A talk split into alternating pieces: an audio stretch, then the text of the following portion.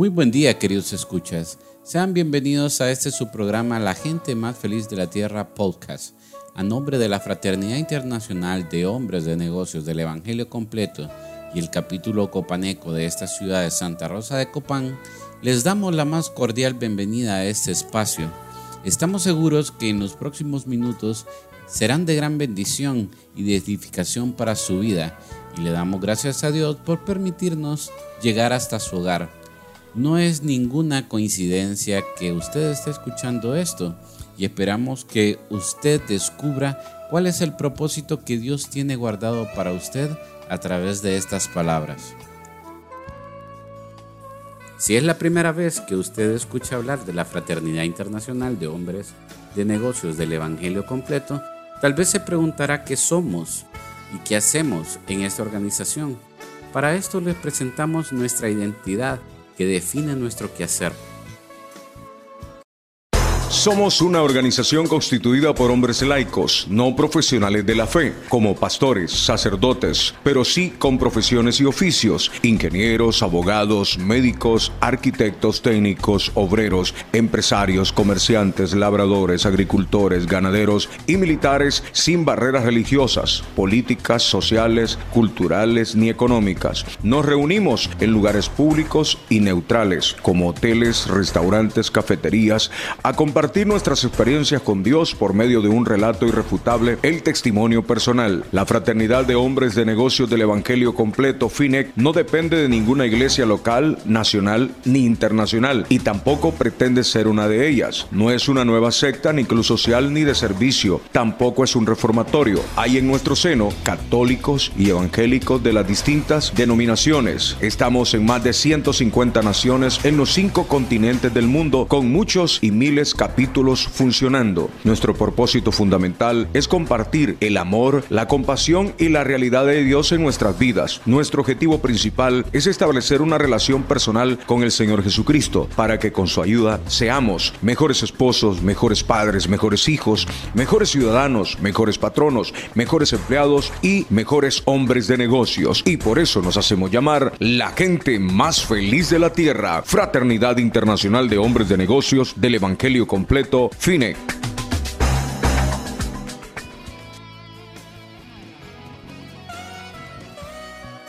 Ya que hemos presentado lo que somos, le invitamos a participar en las distintas actividades de nuestro capítulo a través de Facebook. Búsquenos como capítulo Copaneco. Tenemos eventos en vivos los días jueves a las 8 pm con el capítulo de Jóvenes Copanecos, los días viernes a las 5 de la tarde con el programa La gente más feliz de la Tierra TV a través de Canal 30 Copan TV y nuestro evento de capítulo a las 8 pm.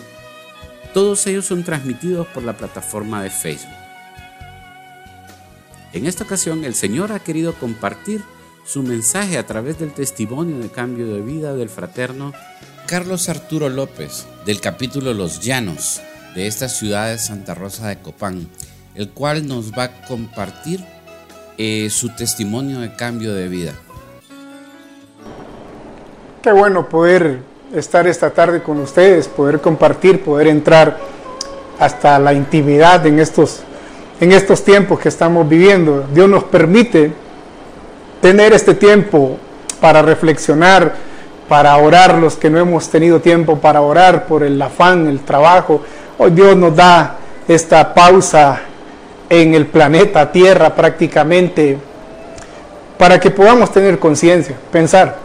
Y a Dios le agrada que usted medite la palabra, que usted eh, piense y reconozca, vea cómo está su forma de vivir. En un tiempo sin Dios es difícil entender o comprender lo que está sucediendo en la vida de uno. Recuerdo mi vida en el libertinaje de las drogas, del alcohol, del estilo de vida que llevaba y lo puedo recordar desde niño Obviamente recuerdos que no quisiera tener, pero que me tocaron vivirlos. Acompañado de, del alcoholismo en casa, que era, recuerdo, una cantina en donde podía haber entrada y salida de aquellos grandes hombres que llegaban a casa, amigos de, mamá, amigos de la familia, médicos, eh, ingenieros, abogados, eh, los mejores carpinteros, los albañiles, la gente de la sociedad, eh, pasar por la casa, veces de mañana, veces por la noche, cosa que un niño no entiende, no comprende. Mi mamá con aquel afán todo el tiempo de atender a las personas, eh, eh, mi mente se va desarrollando, en dónde vivo, qué lugar estoy. Mis preguntas pasan tanto por mi mente. Con mis hermanos, tratando de, jugar, tratando de, ser niño, de disfrutar la vida que estamos llevando me hablaron de mi abuela un día, tremendo, sorprendente cuando conocí a mi abuela. Me impacta la vida mía porque fue mi abuela la que me enseñó a fumar, ella hacía puros. Eh, eh, siempre se fumaba un puro por ahí y por cuestión de estar jugando y preguntando, comencé a fumar. Algunas preguntas que no pude hacerle a mi mamá cuando yo era niño, pues eh, mi mamá pasaba muy, seria, muy, muy, muy enojada con nosotros. uno no entiende cuando es niño el por qué. La relación con mi padre, un hombre muy madrugador, un hombre muy trabajador, un hombre que raras veces lo mirábamos nosotros en casa, costaba ver a papá en casa, y ahí es donde teniendo una familia, padre, madre, se, me empezaba a sentir solo, vacío, Ahora entiendo que es el vacío sin Dios en nuestro corazón, sin, sin Jesús dentro de una relación personal. No conocíamos de una iglesia, de una religión, viendo cómo las personas se distribuyen en algunas tipos de iglesias y, niño nunca había ido. En la escuela mucho menos me hablaran de Dios, eh, tal vez cuestiones de el fútbol, eh, lo hacer con mis compañeros, cosas que no aprendí. Y ahí es donde le van diciendo a uno, eh, no servís. Tal vez no sirves para el fútbol, pero sí para otras cosas, pero eh, al contrario no te lo dicen, solo te dicen que no servís, que, no vas a alcanzar, que no vas a llegar a ser. no iba muy bien en, en lo que es la escuela, ese sistema pues también te perjudica. Ahora entiendo y comprendo que, que desarrollé algo que afectó en mi educación primaria, lo que es la dislexia, el, confundir la B con la D y, el no entender algunas cosas, pues me afectó mucho. En la familia, pues eso solo te marca y dice, no, este no, no le gusta la escuela, o este a nada va a la escuela o al colegio. Pasé eh, queriendo cumplir mis sueños, anhelos, deseos, averiguando en mi mente qué, qué, qué, va a ser de mi vida cuando sea grande. Nadie me lo preguntó, yo quería ser un ingeniero agrónomo, nadie me lo propuso, ni yo mismo, pues. Se cerró aquella oportunidad en mi vida, aquel ciclo, porque saliendo de la escuela comenzaron las maras, las pandillas en nuestra ciudad. Y eso fue un golpe tremendo, la curiosidad para nosotros, yo ya fumaba, yo ya tomaba, eh, ya en casa, pues por tener el alcohol cerca, la cerveza, y la intención de, querer averiguar, pues, qué dimensión tenía la, marihuana o otras drogas, fue fácil que enredarme en esto, eh, sin necesidad de que otro me enganchara. Obviamente conocí más personas con la misma capacidad, sus padres trabajaban, y pasaban solos, el ocio, el afán. Eh, sin miedo, sin temor a las cosas de Dios. Ahí estoy a temprana edad. Una pregunta que marca mi vida, eh, con los que yo me llevaba eran mayores que yo, y uno de ellos pregunta, dice, si, si yo ya tuve sexo a los 14 años y yo me quedo sorprendido con aquella pregunta que a cualquiera incomoda, pero me dicen, no sos hombre, yo sí soy hombre, pero no entendía qué, tenía que ver tener relaciones sexuales a esa edad con ser o demostrar que si era hombre. Hoy yo tengo las respuestas, en aquel entonces no. Me dices que si no tenés sexo, te van a empezar a gustar los hombres. Y yo les digo, no, no, no, no es así. ¿Cómo no? Te van a empezar a crecer las chiches. Ahí fue algo que, me incomodió un poco, porque la pregunta siguiente fue, ¿ya te pican las chiches? Y me picaba una chiche. Me, no sé por qué, ahí no lo entiendo, pero sí, a esa edad me dicen te van a crecer. Y a la casa llegaban algunos hombres que se vestían, pues, a veces se ponían falda, a veces se ponían, llegaban con, con, con, con brasier. Y yo todavía dije, oh, si se crecen las chichas. Tuve mi primera relación sexual a esa edad, la cual pues a los 16 años eh, sucede algo en la ciudad, eh, en donde las fuerzas vivas de nuestra ciudad eh, tienen que meterle mano a la juventud. Recuerdo que estuvimos en algunas reuniones porque estaba pasando la ciudad tiempos difíciles, maras, pandillas, drogas y en ese entonces nos dijeron que nos daban la oportunidad de estudiar, de trabajar, o que vendrían tiempos en donde actuaría la policía en algunos eh, delitos que se le acreditaban a, ese entorno de, de, la maras y pandillas. La oportunidad yo la tuve de irme a estudiar eh, junto con mi papá, que él compraba café por una zona de acá del Empira, y iba bien. El detalle es cuando me dicen que la mujer con la que yo me metí, ella muere de sida. Con ella mueren mis sueños, anhelos, deseos de seguir estudiando. Tiempo en donde me vuelvo callado, en donde cerré, ni, no tenía confianza hablar con alguien. Papá, mamá, eh, mis hermanos, pues cada quien lleva su vida. Eh, esos tiempos en donde te encierras una ¿Qué? Depresión, nosotros la arreglamos con el alcohol, con las drogas, en algunas tonterías, yendo a los cementerios, o sea, no sé ni qué pasaba por mi mente. Eran tiempos en donde me decían, vamos a la disco, vamos a la fiesta, vamos al carnaval, eh, vamos a hacer ciertas cosas, vamos a vagar con esas palabras. Era fácil, no tenía un rumbo. Ahí recuerdo que por primera vez tengo eh, un contacto con lo que es Fraternidad Internacional de Hombres de Negocios, del Evangelio completo. Recuerdo eh, la primera invitación que nos hacen eh, a compartir con ellos eh, un escenario de, de FINEC, de fraternidad. Hoy comprendo que son eventos estratégicos que se hacen, pero en aquel entonces no sabíamos mucho. Nos llevaban testimonios a la esquina donde nosotros pasábamos y es ahí donde yo puedo comprender al tiempo que tengo. Fue hace más de 20 años cuando estos hombres a través de una oración que hicieron en aquella esquina, hubo un cambio total en aquella esquina, en aquellos jóvenes de aquel entonces. Nos dispersamos de una manera distinta y algo comenzó a hacer Dios.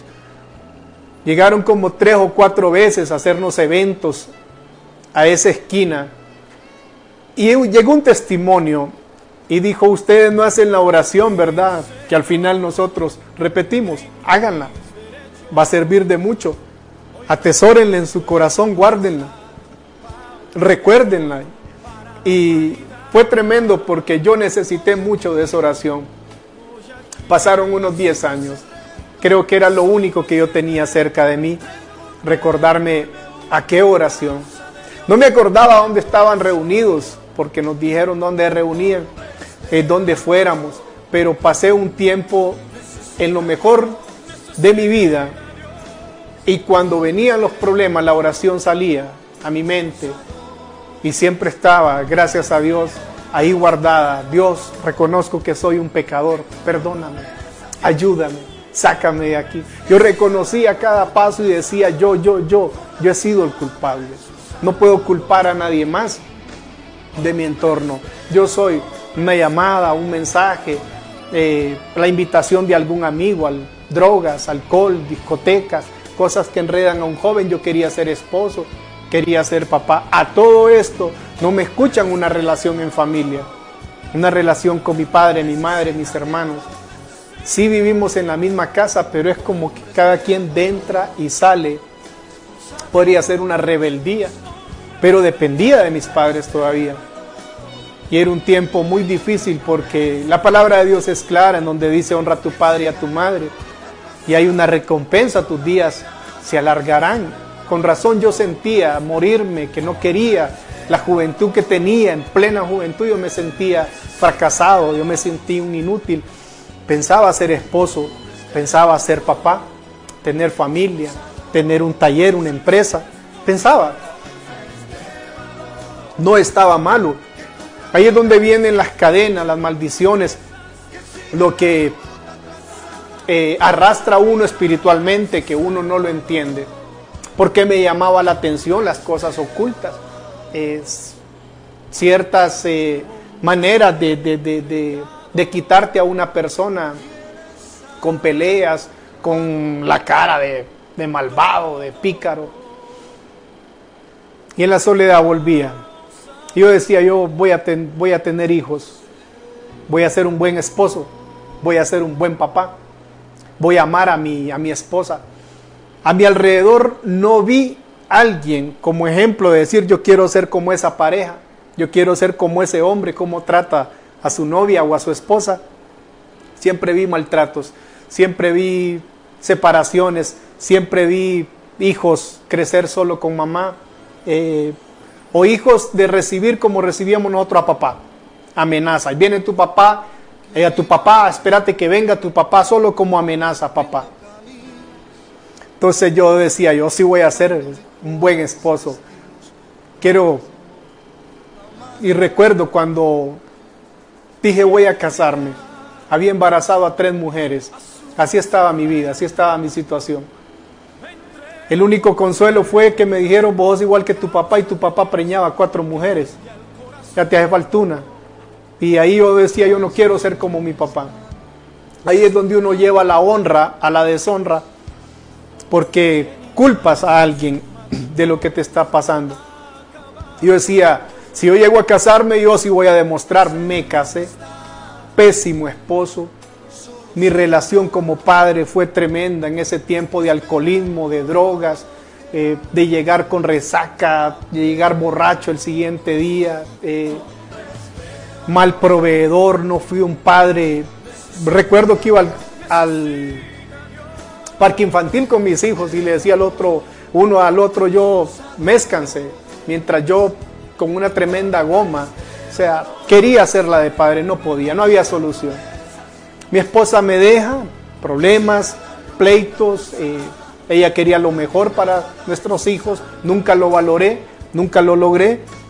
Y, uno de hombre pues eh, quiere lograrlo, quiere hacerlo, pero cuando no se pudo, sí recuerdo haber salido de casa diciendo yo nunca vuelvo a poner un pie en esta casa, eh, cuando aún estaba joven donde mi mamá, cuando me casé regresé a casa donde mi mamá Puedo decirles que fracasado.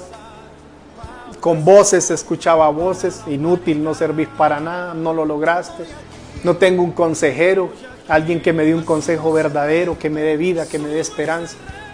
Ahí es donde yo decido, pues, eh, con mi vida ya no, ya no hay sentido. Y es exactamente donde Dios sí se mete, donde Dios comienza a actuar, donde Dios eh, cuando tienes el tope, Dios te da una oportunidad. Como yo andaba drogado, borracho, loco, perdido, eh, deseando incluso la muerte, en un estado tremendo. Yo anduve loco en esas calles de Santa Rosa. Jamás pensé que a esas alturas alguien se prestara para poderme hablar, eh, especialmente pues como me hablaron del amor de Dios, como me dijeron, venite, eh, te vamos a llevar a un lugar eh, por tres días, fue algo especial, fue algo tremendo, algo que, impactó con mi vida.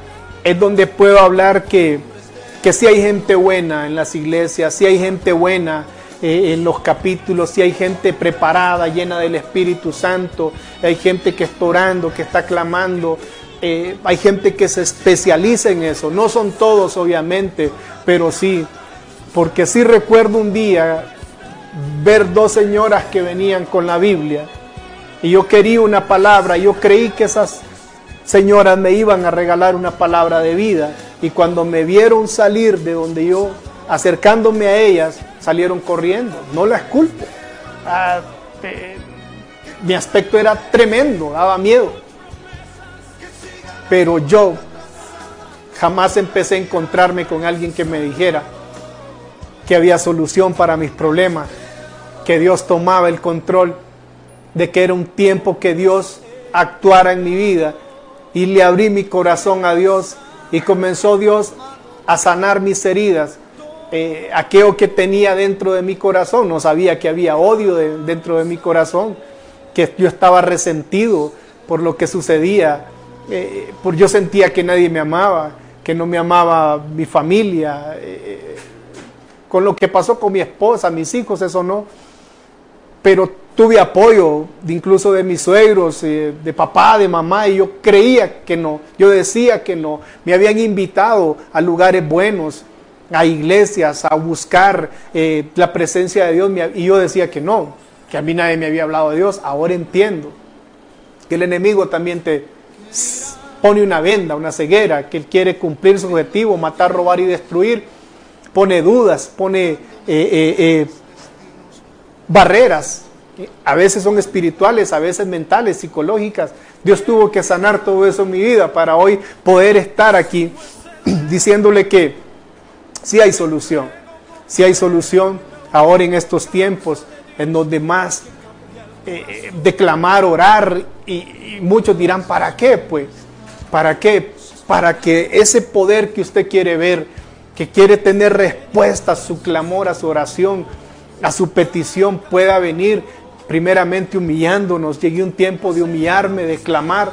Obvio, yo quería que la gente entendiera que yo ya había cambiado, que ya no era el mismo, que ya no mentía, que ya no robaba, que ya no hacía las cosas, pero la gente no me creía. Era un tiempo muy difícil, gente que apostaba y decía, este va a caer, porque el, alcohol fue arrancado, la droga fue arrancado de mi vida claro, obviamente no era un hombre con la preparación, con la astucia, el intelecto formado, con, sabiduría, con conocimiento, con ciencia, con revelación, no. Recuerde, yo crecí con palabras que fácil me las decían tonto, inútil, no servir. Y comencé a creer que servía para algo, que Dios iba a hacer algo conmigo, que Dios iba a transformar, eh, iba a cambiar mi entorno. A pesar de la separación con mi esposa, comencé a buscar a mis hijos, comencé a pedir perdón, eh, eh, a declarar mi amor, si, si, me equivocaba, a pedir disculpas, si me enojaba, a decir ahorita estoy enojado, mejor me encerraba a orar, a pedirle a Dios. Han pasado 10 años desde ese momento en donde he pasado situaciones eh, difíciles, situaciones eh, adversas, situaciones que solo de rodillas he podido salir. Eh, he pasado enfermedades, he estado compartiendo, yendo a los lugares. A mí me dijeron, vas a salir a, a los colegios, a los presidios, vas a ir a los canales de televisión, a las radios, a los hospitales. Una donde yo me rehusaba era ir a un hospital. Yo no quería ir a un hospital, pues yo, yo estuve en un hospital cuando era niño y yo estuve quemado y yo recuerdo el dolor eh, cuando me, me, raspaban mi piel y, yo estaba traumado. Yo a un hospital no quiero ir y me tocó ir y fui a la sala de quemados, de niños. Fui y al ver aquello, recordé todo aquello, le pedí perdón a Dios y comencé a orar en aquella sala por aquellos niños quemados y, poder ver, verme yo mismo cuando estaba niño. Yo padecí de asma. Para mí ver una persona entubada, ver una persona respirando eh, con un nebulizador, yo entiendo que es eso.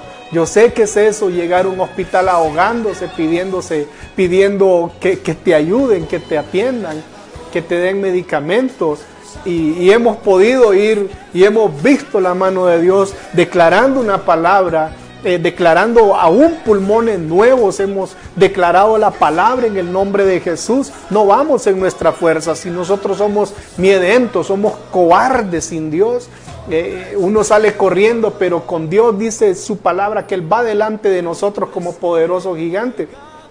Estaba en cuestiones eh, como para ir a compartir a otro país o a una ciudad lejos, de poderle decirse a usted, Señor, eh, y qué bonito cuando eh, esté el hotel, el pasaje y te esperan, y, qué maravilloso es ver a, a Dios actuar, pero ¿qué sucede cuando es aquel temor, ¿a qué voy a ir? ¿Qué voy a ir a hacer? Me tocó ir a un presidio. ¿Y qué vas a ir a un presidio? hablarle a la gente dentro del presidio. Y yo recuerdo cuando estuve preso con 41 personas más, un día clamé dentro del, de, de, ese lugar preso y fui el único que salí libre. Y de eso llegar a hablarle a las personas. He visto cómo Dios saca de un presidio a alguien en la misericordia de Dios.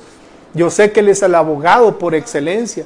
Entonces eso es llevar la fe a, las personas con necesidad, llevar la fe y, dar esperanza. Lo he visto en mi propia familia, en las cuentas. Eh, hace poco pasó algo en casa, se está perdiendo la casa, una hipoteca, algo tremendo que no podemos resolver con dinero, no podemos resolver con el banco y comenzamos a orar, a clamar. En la fraternidad nos regalan unas papeletas y a clamarle a Dios lo que no se pudo hacer en cuatro años y medio.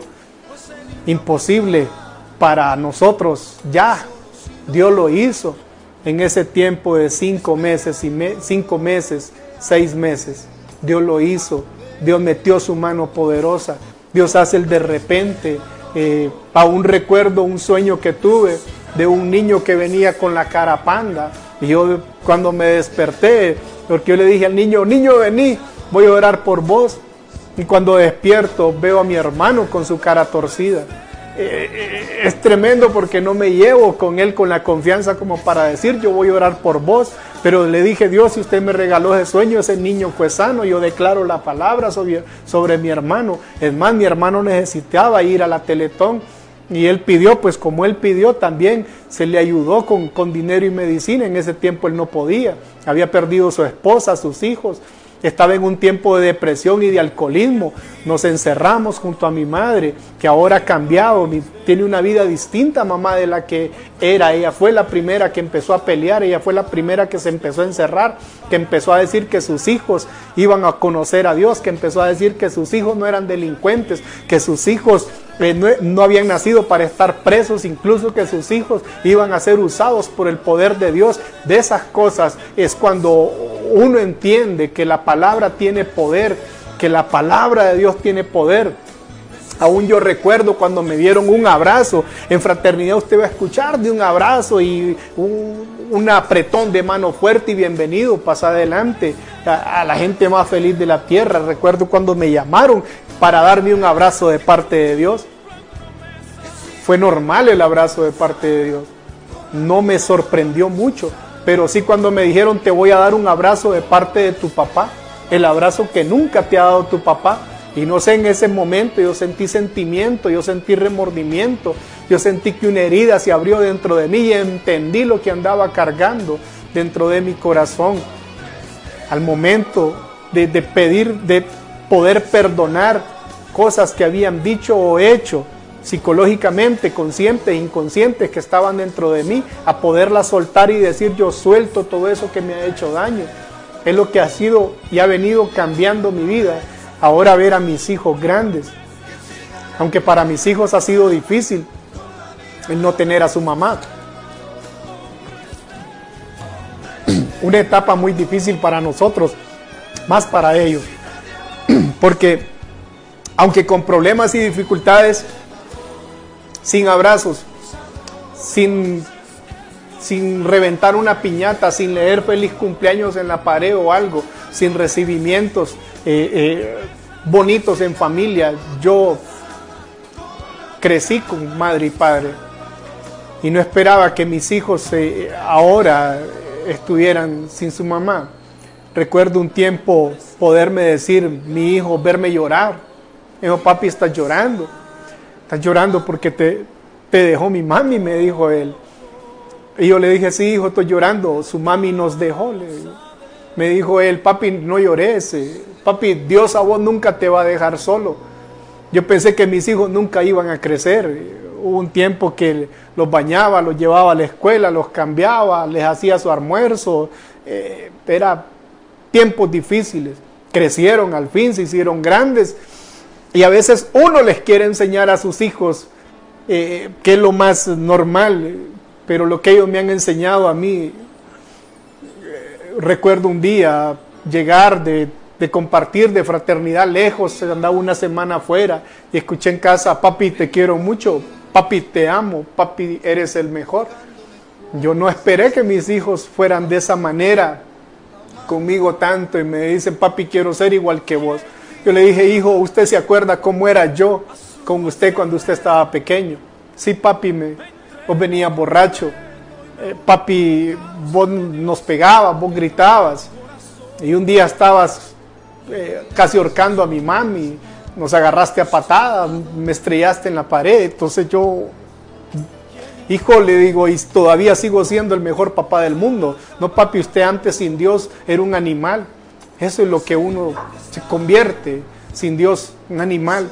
Ahí recordé que papá, eh, yo sentía algo con papá todavía, que a distancia, pero Dios me dijo, ama a tu papá tal y como Él es, tal y como Él es. O sea, no si mi papá cambia, si mi papá hace cosas distintas. Eh, papá sigue siendo el mismo hombre que yo conocí de niño, el mismo. El mismo, no ha cambiado. Y Dios me dijo, amalo tal y como es. Porque Dios me amó tal y como yo era. Y me vino a limpiar, a cambiar, a transformar. Y yo sé que si Dios todavía permite vida, mi Padre, y un día pueda conocerlo, pueda eh, hacer ese cambio en Cristo Jesús, mi Padre. Lo amo con todo mi corazón, aunque no hay abrazos, no hay besos, pero ya no hay odio, que es lo más importante dentro de mi vida. Incluso hasta con mis suegros, pues eh, había aquella discordia. Y tocó un día llegar, tomar valor, llegar, pedir perdón, agradecer, decirle gracias por todo, porque aman a mis hijos y ese es el valor que, Dios da, si antes para arrugar la cara, para decir, ve, así soy yo. No, eh, eh, el reconocer en donde hemos fallado, en donde ya no se puede seguir con esa amargura, con ese resentimiento, con aquello en el corazón. Por eso hoy yo no sé cómo usted está en casa, preocupado, sus problemas, angustiado por su negocio, por el trabajo. Yo le entiendo muy bien, estamos en tiempos difíciles, pero tal vez eh, eh, no ha hecho humillarse. Tal vez como parejas están en casa encerrados, tenían tal vez años de no estar juntos tantos días. Aproveche para pedir perdón, para hablar, para reconocer. No especifique también por qué lo va a hacer, solo diga si yo te he fallado, te pido perdón. Si no he sido el buen esposo, un buen hermano, un buen padre, yo te pido perdón. Si hay hijos que no podés salir a la calle, tenés el tiempo de decirle, papá, mamá, perdónenme por lo que yo he sido desobediente. La desobediencia eh, trae consecuencias. Y esta tarde, pues, a poder aprovechar este tiempo que tenemos. Esto se va a terminar, esto es temporal, esto que estamos pasando y estamos creyendo que Dios va a hacer la obra perfecta en nosotros y si nos unimos y clamamos, Dios va a venir y va a escuchar desde los cielos como dice su escritura. Eh, si clamamos, oramos, Él escuchará, sanará nuestra tierra y nos perdonará. Pero ¿cómo le hacemos? Eh, eh, ¿Cuál es la clave? La clave es una pequeña oración, pequeña, poderosa. Cuando yo la hice, a mí me arrancó el alcoholismo. A mí me arrancó el cigarro, a mí me arrancó la droga, las ganas de andar en la discoteca. En este tiempo que estamos, eh, por ejemplo, encerrados, eh, toque de queda, hay gente con ganas de emborracharse, con ganas de drogarse, hay gente inquieta en casa. Así estaba yo, desesperado, angustiado, pero el tiempo a decirle a Dios, ayúdame, a decirle, Señor, reconozco que soy un pecador que te he fallado, te necesito, cámbiame. Muchas veces nosotros decimos, cambia mi hermano, cambia al esposo, a la esposa, cámbialo Señor. Pero a veces eh, somos nosotros mismos que no perdonamos a esa persona. Yo estuve a punto, siendo un niño, de, de ser violado. En la casa no sabe, en familia no sabe. Pero yo reconocí, conocí a esa persona y la vi mucho tiempo después, hasta que Dios me llevó al perdón. No tengo odio contra él ni su familia, ni nada que ver. Sacar aquello de mi corazón y poder perdonar. Es así el amor de Dios, que ahora estamos en un tiempo en donde solo Dios puede sanar, solo Dios puede cambiar, solo Dios y esperar un poco, tenga paciencia. Quiero regalarle esta oración, pequeña pero poderosa. Quiero llevarlo hacia ese momento que usted puede orar. Yo lo voy a dirigir. Es fácil. Ahí donde está, abra su corazón. Repita conmigo estas palabras. Padre Celestial, en este momento, yo reconozco que soy un pecador, que te he fallado pero hoy, Señor, yo me arrepiento, pido perdón, abro mi corazón para que entres en él. Ayúdame, envía tu Espíritu Santo para que Él guíe mi vida. Dígale, Espíritu Santo, ven. Espíritu Santo, ven, ayúdame, te necesito. Llena este vacío de mi corazón. Lléname. Y preséntele el problema que usted tiene la enfermedad, el miedo, el temor, la angustia, la deuda, el problema en la familia, presénteselo. Dígale, este es el momento que te quiero pedir. Si ya no aguanta más la ansiedad por tomar, por drogarse, de, no tiene amor por su esposa, su esposo, no hay amor en su familia, como hijo, eres rebelde, como padre, eh, quisieras dejar abandonado tu familia, has fallado, es ahí donde le puedes reconocer y decirle, Dios va a ayudarte en lo demás. La palabra de Dios dice que busquemos primeramente el reino de Dios y su justicia. Lo demás va a venir añadido. Lo demás va a venir por añadidura. Y clamando esta tarde preciosa que Dios nos ha permitido, todo se vuelve precioso cuando se lo ponemos en manos de Dios. Él sabe por qué suceden las cosas. Y Él sabe, Él tiene la respuesta. Y si usted no tiene intimidad con Él, no va a escuchar la voz de Dios. No va a poder entender. Pero cuando usted somete su carne, un tiempo de ayuno, un tiempo de oración, un tiempo de clamor, hoy es fácil buscar por YouTube, eh, por internet, eh, meterse y buscar a alguien con una palabra, con una revelación, con una enseñanza, con un testimonio. Hoy es fácil. Hoy es fácil. Eh, tómese ese tiempo. Y hoy pues agradezco al canal que, nos permiten eh, este tiempo, como cada viernes se le ha abierto la puerta, bendecimos a los dueños, bendecimos a los que manejan el programa, eh, a cada personal, pero también mandamos esa palabra de oración, esa palabra de fuego, de amor, de poder, de sanidad, de calma, de paz, que es el fruto del Espíritu Santo a cada casa, a cada hogar, ahí donde usted está. Padre, te agradecemos en el nombre maravilloso de Jesús. Oramos creyendo que usted, Señor, y su mano poderosa hace cosas grandes, Señor, en nuestras vidas. Padre, este tiempo es tuyo, Señor. Gracias por darnos, Señor, la oportunidad, Señor. Oramos creyendo que tú suplirás nuestras necesidades conforme a sus riquezas en gloria en Cristo Jesús, papá. En el nombre de tu Hijo amado Jesucristo. Amén y amén. Mi fraterno. Gracias.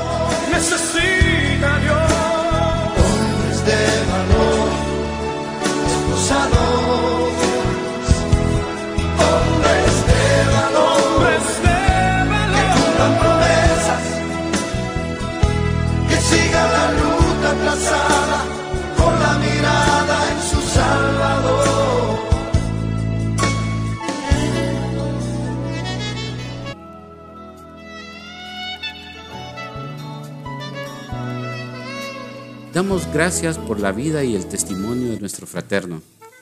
Y si Dios es capaz de hacer esto por él, también es capaz de hacerlo por usted. Lo único que necesita es que usted lo deje entrar en su vida y le entregue el control de todas esas difíciles situaciones que está pasando para que Él haga su voluntad y su propósito. Muchas gracias por escucharnos. Esperemos que tenga una bendecida semana nos escuchamos el próximo domingo en este mismo espacio.